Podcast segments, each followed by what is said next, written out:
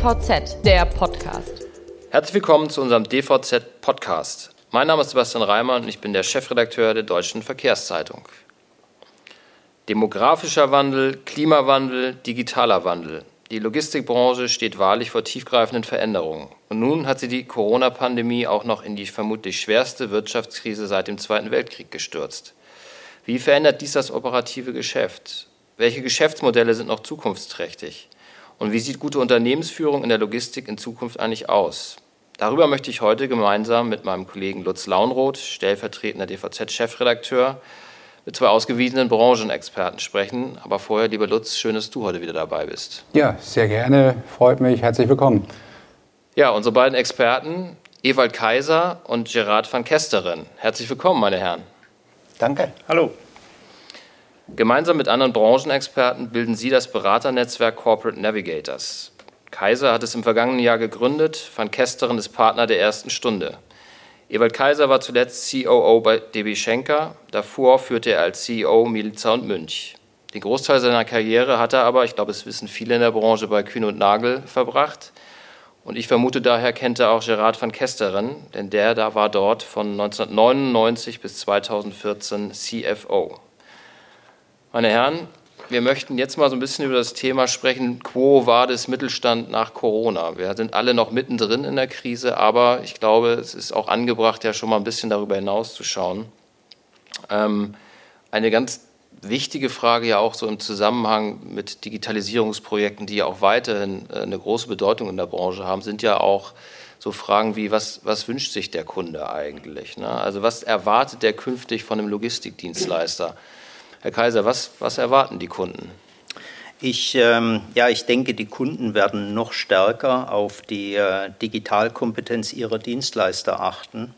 Allein aufgrund der Tatsache, dass äh, ein Teil der Mitarbeiter auch zukünftig zumindest teilweise aus dem Homeoffice arbeitet, bedingt, dass man mit dem Dienstleister online interagieren kann von der Kommunikation über der Preisanfrage, über die Sendungsverfolgung etc.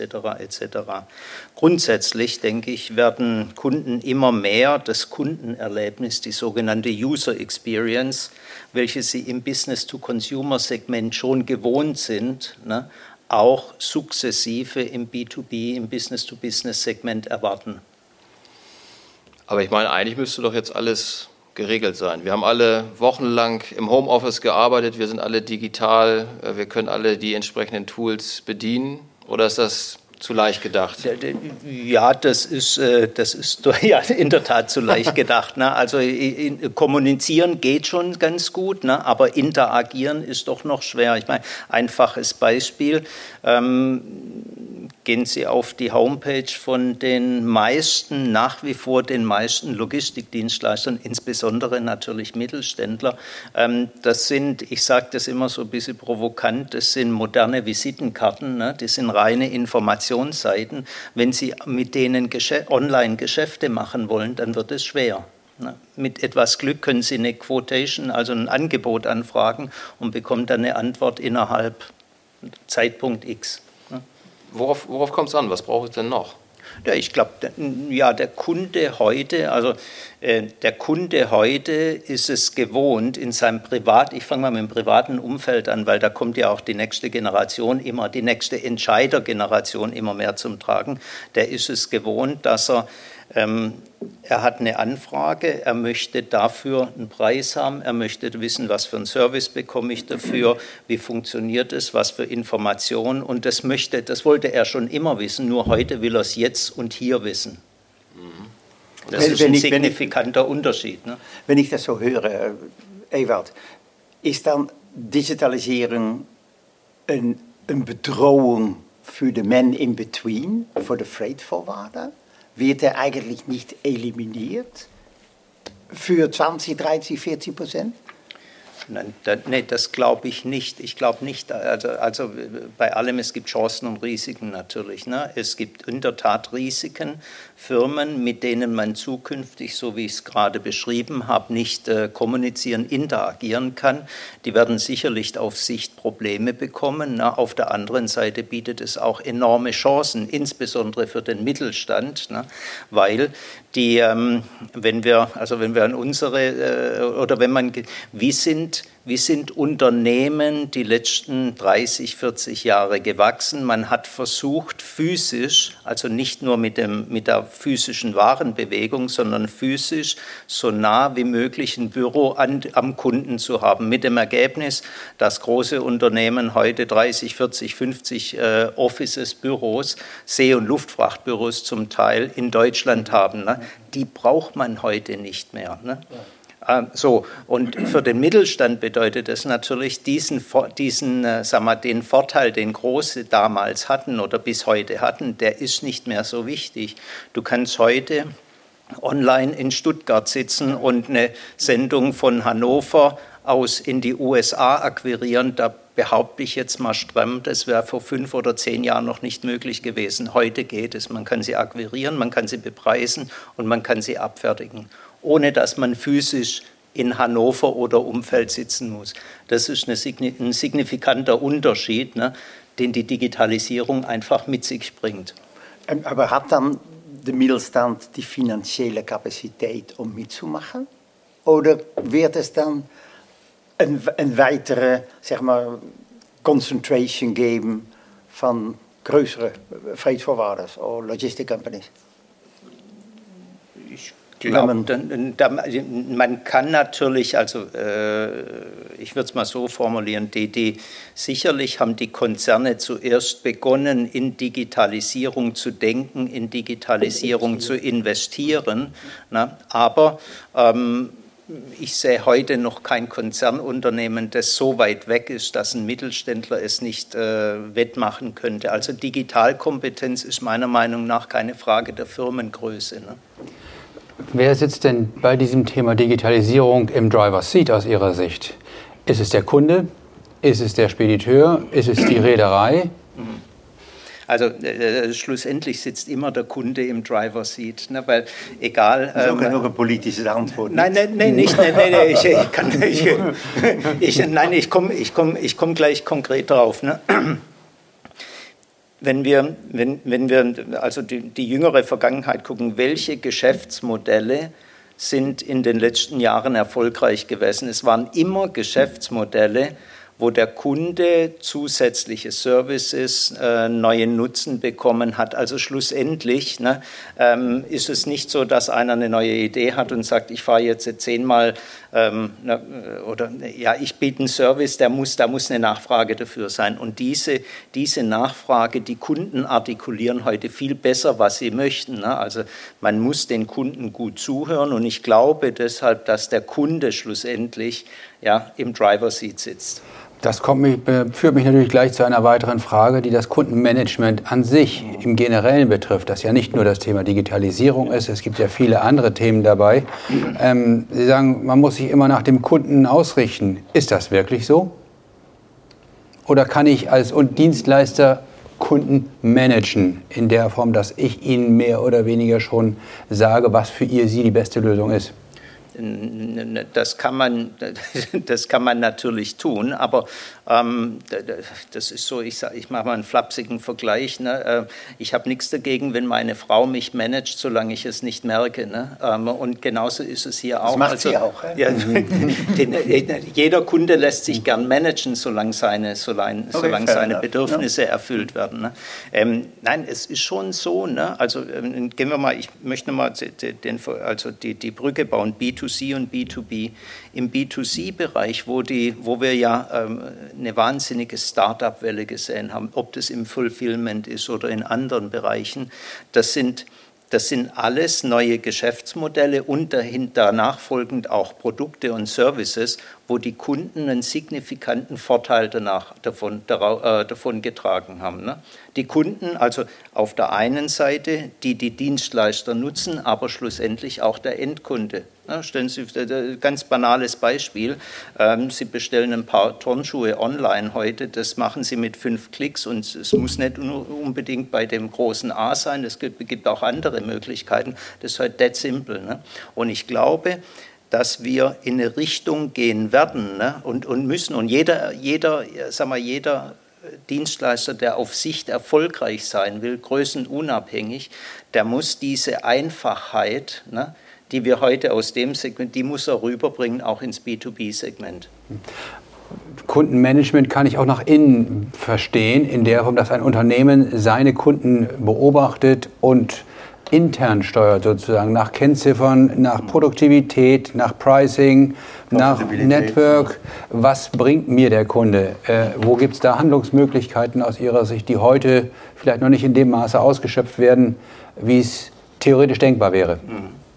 Naja, gut, also ja, der, der, das Spielfeld ist unendlich sozusagen. Ich glaube auch, ähm, die, das, die Handlungsmöglichkeit liegt darin, dass wir nennen das bewusste Unternehmensführung und haben das in, äh, versuchen, das in ein paar Kompetenzfelder aufzu, aufzu, aufzuzeigen. Ne? Also zuerst braucht man, man braucht eine Haltung, eine Position. Ne?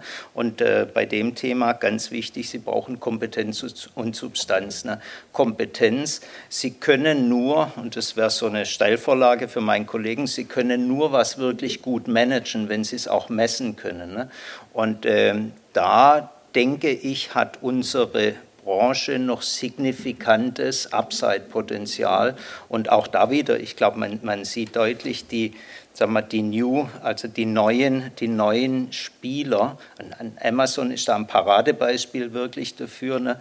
Ähm, die, die, haben es, die zeigen es uns, wie man, ganz, wie man eine, eine Wertschöpfungskette filetiert und jeden Prozessschritt einzeln sukzessive verbessert. Was, was, was Eva gerade gesagt hat, Transparenz. Sie müssen nicht vergessen, oder wir, wir müssen nicht vergessen, Logistics, of dat freightforwarding of contract logistic oder, oder, oder, oder uh, transporten, distribution is. Riesenmengen van volumen, riesenmengen van papiermassa's, digitalization or not. En am Ende is man erfolgreich, wenn man 4-5% EBIT margin hat. Dan is man one of the top players. En soms hat man 2 oder 3%. So, das heißt, man muss Transparenz haben. Pro Kunde. Wie kann man een Salesforce van 3000 Leute, die 300 miljoen uh, annual cost hat, oder bij een kleinere Firma mit 20 Salesforce, die dan jeder 100.000 kost. Wie kann man een Salesforce managen, wenn man nicht de Konsequenz van zijn arbeid kwantificeren kan? En dat is entweder neue Kunden oder Volumen oder Profitabilität etc.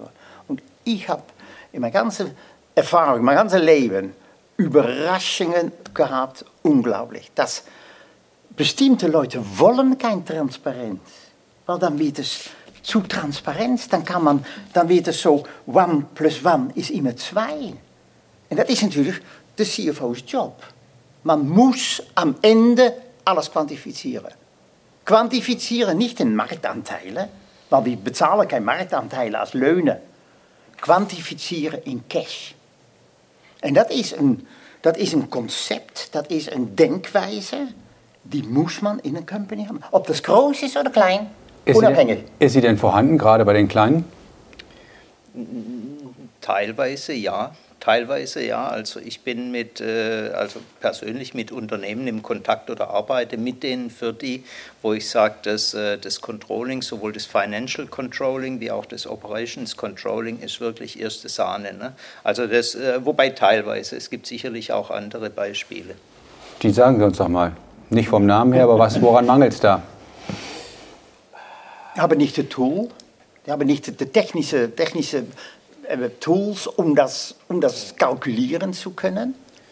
Ja, und teilweise das Management natürlich dann auch die, nicht die, die entsprechende Ausbildung und, und, und den, den Blick darauf. Das muss man schon fairerweise sagen. Und das sind dann oft auch ähm, Unternehmen, die sagen wir, durchaus diversifiziert sind, aber ähm, in einem Bereich ne, über, über viele Jahre viel Geld, also überdurchschnittlich Geld verdient haben und andere Bereiche, wie das halt im Mittelstand manchmal so ist, mitgetragen haben. Ne? So, und wenn dann auf einmal der eine Bereich nicht mehr, die Cash-Cow nicht mehr genügend Milch gibt, dann wird es äh, problematisch so. Darum, meiner Meinung nach, muss dann auch die Finanzfunktion nicht in front of the CEO, aber zwei Meter oder anderthalb Meter hinter ihm sicherstellen, dass quantifizierbar, dass äh, reliable Information dort ist, dass der Backoffice funktioniert, sodass der General Manager oder der Business Developer wieder Wachstum kreieren kann. Die Information zeigen, dass das ein Tool of Management wird. Aber sagen Sie mal, was braucht es für, für eine Art von Manager künftig in der Logistik? Gerade jetzt so nach, nach Covid-19. Das Arbeiten hat sich ja verändert, da müssen wir uns eigentlich nichts vormachen. Es wird wahrscheinlich auch nicht mehr 100 Prozent so ablaufen, wie es in der Vergangenheit war. Was für Skills brauchen Manager in der Logistik künftig? Also ja, Sie spielen wahrscheinlich auf fachliche Skills, aber ich würde, ähm, kann man gern drauf kommen, aber ich habe einen anderen wichtig, ich glaube, das Allerwichtigste im Moment, insbesondere im Mittelstand, ist dadurch, Digitalisierung ruft ja nicht nur bei jedem gleich per se Freuden, äh, ne, äh, man freut, das, manche sehen das ja und durchaus zu Recht sehen das ja durchaus auch mit Sorge. Ne? Man hat eine Ausbildung, man hat ein äh, man hat eine, eine, Kompetenz und Teil der Kompetenz ist vielleicht zukünftig nicht mehr gefragt. Es verändern sich Arbeitswelten, es verändern sich Job Descriptions etc. So, deswegen glaube ich, das Wichtigste, dass eine Führungskraft und insbesondere der CEO im Moment hat, sind zwei Attribute. Das eine, er muss eine Haltung haben und er muss der Firma und vor allem den Mitarbeitern Orientierung geben. Ne? Und das muss die beiden, also die beiden Kriterien, das muss A kompetent natürlich, so dass dass man sich als Mitarbeiter und extern als Kunde damit identifizieren kann. Und es muss kom also kompetent und es muss mit Substanz sein ne? und authentisch natürlich. Weil ähm, in der Zeit, der, der, wir, wir, sind ja in so einer, man nennt es gern die VUCA-Welt, ne, diese Volatilität, Volatilität etc., ähm, dann, dann das schafft Unsicherheit und da sind die Führungskräfte gefordert, insbesondere der CEO, diese Haltung und Orientierung zu geben. Das Aber braucht es eigentlich auch andere Managertypen, auch aus anderen Branchen mal in der, in der Logistik? Also müsste man sich wünschen, dass viel mehr Amazon-Manager oder Manager aus dem Silicon Valley oder so mal langsam die Logistik für sich entdecken? Auch. Ich glaube, das passiert schon. Das passiert schon. Also wenn, ähm, wenn, wenn Sie in den äh, sagen wir, in den, in den, also teilweise auch im Mittelstand mittlerweile, aber in den größeren Unternehmen gucken, da gibt es, würde ich heute behaupten, 50 Prozent der Vorstandsmitglieder haben keinen Logistik-Background.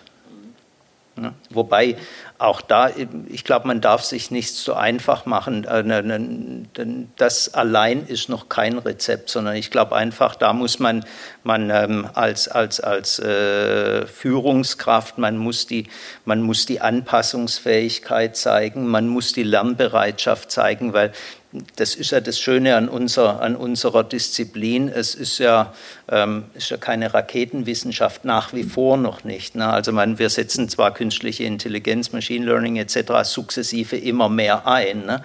aber insbesondere in der, in, der, in, der, in der globalen See- und Luftfracht, da ist noch enorm viel Craftsmanship, Handwerkskunst gefordert und da kann man mit einer ordentlichen Ausbildung die kann also die duale Ausbildung in Deutschland sein, die kann aber auch anders sein, kann man relativ schnell auf ein gewisses Niveau kommen. Wir sehen das in anderen Ländern sehr erfolgreich angewandt.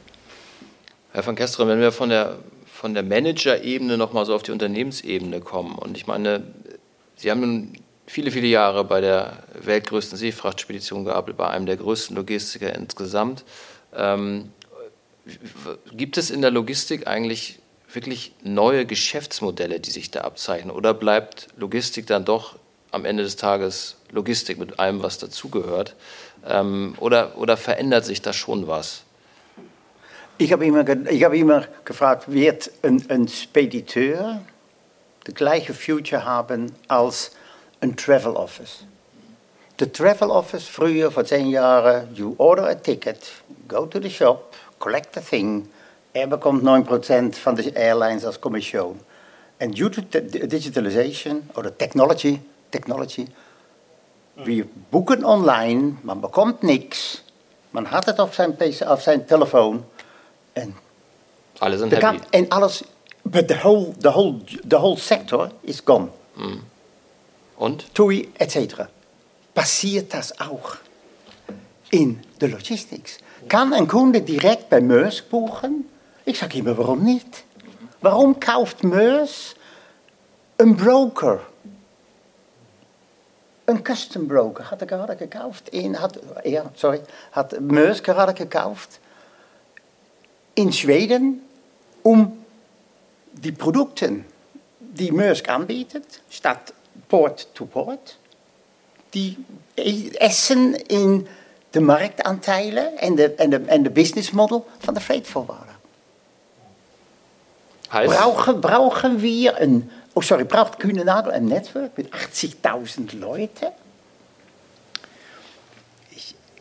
Also ich glaube schon, wenn also neue Geschäftsmodelle, die sind schon da. Ne? Die kommen nicht erst, die sind schon da, wenn man also äh, klassisch in unserer, so wie wir ja sozialisiert wurde, es gab den 2PL, den 3PL, dann als Konzept hat man vom 4PL gesprochen und das war es im Prinzip basta. Ne? For the time being. Äh, ja, so, ja, ja, genau, das war so. Aber heute, ne, wir, reden, wir reden ja immer mehr von datenbasierten Geschäftsmodellen. Ne? Die Plattformen, die in anderen, die andere Branchen, also ganze Plattformgeschäftsmodelle, die andere Branchen schon komplett aufgemischt haben, ne, die kommen jetzt so langsam in, in einem einfachen Segment auch und setzen sich so langsam in der Logistik durch. Der Paradebeispiel sind hier die, oder Paradebeispiel, aber ein Beispiel sind die, ähm, hier das äh, Brokerage-Modell im FTL-Bereich. Wir haben dort Plattformen, ähm, ne, das, äh, ob das ein Instagram ist, ein Sender, ein Uber, ähm, ja, äh, Instafreight, nicht Instagram, Instafreight, ja. Instagram Wer weiß, das kann anderes. noch kommen. Das kann, kann noch kommen. Ne? So, also da, da, da gibt es mehr, hat sich einer davon schon durchgesetzt? Nein. Ne? Aber ich glaube, ähm, schlussendlich wird sich bei so einem Commodity-Segment ne, wird sich das solche, werden sich die datengetriebenen und technologiegetriebenen Geschäftsmodelle durchsetzen. Ne, die werden kommen. Ne. Und es gibt dann noch andere, also anderes Beispiel ist ja, es gibt heute neue Geschäftsmodelle in der Logistik, die sich rein darauf verstehen, Transparenz zu schaffen. Ne. Nehmen Sie eine Firma Xeneta, äh, ne, das ist ein, Geschäfts-, ein ganz neues Geschäftsmodell, deren Geschäftsmodell ist, Ratentransparenz zu schaffen. Ne. Das bedeutet in der Summe, es ist nicht die Frage, ob der Spediteur wegdigitalisiert wird, sondern nur, wo er wegdigitalisiert wow. wird und wo hat er denn eine Chance. Nee, das würde, äh, der, der Spedi, ich glaube nicht, der Spediteur wird nur dann wegdigitalisiert, wenn er sich nicht selber, äh, wenn er nicht, nicht, sich nicht selber digitalisiert. Und ich glaube, hier kann man durchaus sagen, da haben die, ähm, also ja, es wird, also da haben die Spediteure, die Logistiker die letzten drei, vier Jahre signifikant an, an Fahrt aufgenommen. Ne? Und äh, so, also deswegen, ich glaube jetzt zum Beispiel nicht, dass es in der Luftfracht oder in der Seefracht die eine Plattform geben wird. Ne? Ähm, glaube ich nicht. Da gibt's, also es gibt genug Platz und es gibt genug Möglichkeiten, technologiegetriebene Geschäftsmodelle zu entwickeln. Ne? Und äh, das sind die Spediteure, waren sie immer, ne? ähm, aber haben es nicht ausgehend, sind eigentlich in der Pole Position. Weil ähm, so, also Erfolg, nimm, nimm sie wieder einen kleinen, gehen wir einen Schritt weg, nehmen wir nochmal Amazon. Amazon als Ökosystem, warum soll ein Spediteur nicht auch ein Ökosystem entwickeln? Ne? Das, das spricht, die, die Opportunitäten sind da. Dieser Podcast steht ja unter der Überschrift Quo Vadis Mittelstand nach Corona. Ähm, wird es nach Corona zu verstärkten Kooperationen bei der mittelständischen Spedition kommen, Klammer auf, müssen, Klammer zu?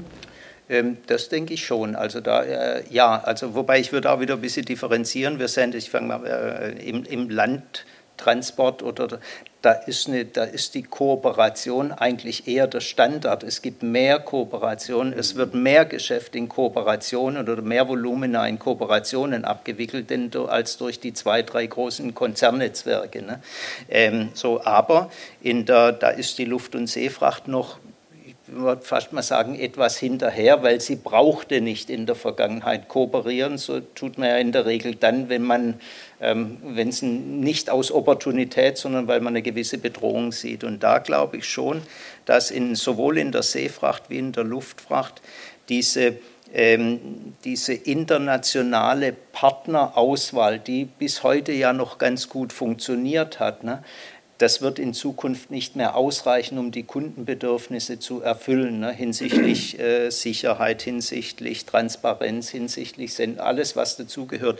Das kann ein mittelständischer Spediteur allein nicht leisten. Das heißt, da könnte meiner Meinung nach, könnte da so ein äh, Kooperations-, auch Franchise-Modell, wie wir das ja aus anderen Bereichen kennen, könnte da ein guter Blueprint auch für die See- und Luftfracht sein, um die Netzwerkab ab, äh, die Netzwerkabsicherung zu, zu gewährleisten, aber auch, und das haben wir in der, in der äh, Luftfracht gerade die letzten Wochen extrem gesehen, ähm, um, um, überhaupt an Kapazität ranzukommen. Ne? Ein kleiner mittelständischer Spediteur wird nicht die Kapazität zu wettbewerbsfähigen Preisen und mit der, äh, mit der äh, ja, zu wettbewerbsfähigen Preisen so bekommen können, wenn er sich, wenn die Mittelständler die Kräfte da nicht bündeln. Ne? Aber wenn man das so anhört, gibt es Marktanteil Wachstumsmöglichkeiten für die Global Networks. Ja, klar. Das ist der Konsequenz. Klar, natürlich, ja. Aber das sieht man ja auch schon. Wir sehen ja in, den, also in der Seefracht nicht so ausgeprägt, aber in der Luftfracht sehr ausgeprägt.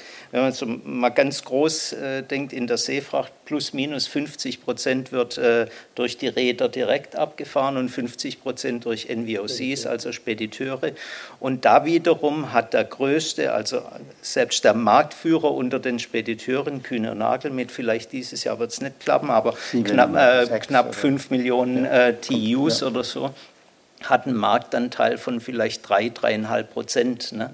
Ähm, das ist noch nicht äh, so, und dann, dann geht es ja weiter bergab, also da ist von der Konzentration noch lange nicht zu reden. Anders, anders sieht es in der Luftfracht aus. In der Luftfracht haben ja die Carrier per se fast gar keinen Marktanteil mehr, sondern diese kein direkter Kunde. Kein, kaum direkten Kunden, also in dem klassischen, was man so als Speditionssegment definiert, sondern läuft fast alles über Spedition. Und da ist es schon so, dass die, die großen drei mittlerweile ja schon über 30 Prozent Marktanteil haben. Ne?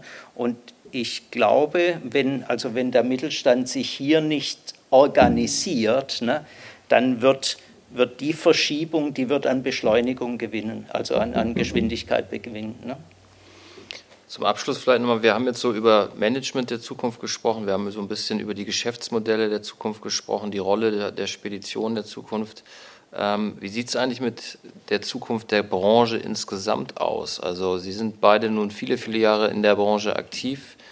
Ist die Logistik auch künftig noch eine Wachstumsbranche, auch äh, vor dem Hintergrund, dass wir über Tendenzen wie Regionalisierung, Deglobalisierung etc. sprechen? Ja, wir haben, früher haben wir immer gesagt, sagen wir zwei, zweieinhalb Mal Global, Global GDP. Hm. Ist aber nicht mehr so. Aber das ist vorbei. Meiner Meinung nach, das kommt doch nicht mehr zurück. Das ist fertig, das war die Globalisierung, der Wachstum ist da, Containerisation, alles geht fast alles über Containers. So, en Deglobalisation, teilweise. So, man kann nur wachsen, 1% mit dem Markt oder Marktanteile gewinnen. En Marktanteile muss man Produkte haben oder der Preis competitive sein. Das ist das Risiko, dass man die Profitabilität aufgibt, um Wachstum zu kreieren. Äh, also ich, 100% äh, Zustimmung. Ich glaube, die, äh, die, also was Wachstum und, und so weiter anbelangt, ich glaube trotzdem, die Bedeutung der Logistik, die, wird, die, wird, die muss sogar noch zunehmen. Ne? Ähm, weil ähm, wenn Entscheidungswege werden kürzer, Kundenanforderungen, äh, ne, also äh, Kunde will sein Paket nicht in zwei oder in drei Tagen, er will es heute idealerweise. Ne, die Anforderungen an die Logistik werden immer höher. Ne, dass Kunden erfolgreich sein können, bedingt in vielen Segmenten eine, eine, eine ganz ausgefeilte Logistik. Ne? Also deswegen glaube ich, volkswirtschaftlich, die Bedeutung der Logistik wird unbedingt zunehmen. Ne? Das ist nicht zwangsläufig, da, also bedeutet nicht zwangsläufig, dass jeder Logistiker auch äh, in Zukunft erfolgreich sein wird. Aber die Bedeutung der Disziplin Logistik, die wird zunehmen. Sagst du das, weil das ist dein Beruf, oder? Ich, I'm passionate. Very good. Na gut, objektiv Very kann man in dem nein, nein, nein, nein, ich nicht sagen. Nein, aber ich, nein, nein. da glaube ich ja, auch dran. Ne? Glaube ich also, auch, ja, ja. Also ich glaube, wir müssen an dieser Stelle jetzt einfach zum Ende kommen, weil das sind so versöhnliche Worte, das ist so gut ähm, in diesen schwierigen Zeiten. Meine Herren, ganz herzlichen Dank. Vielen Dank, dass Sie heute beim DVZ-Podcast dabei sind. Danke. Dankeschön. Danke.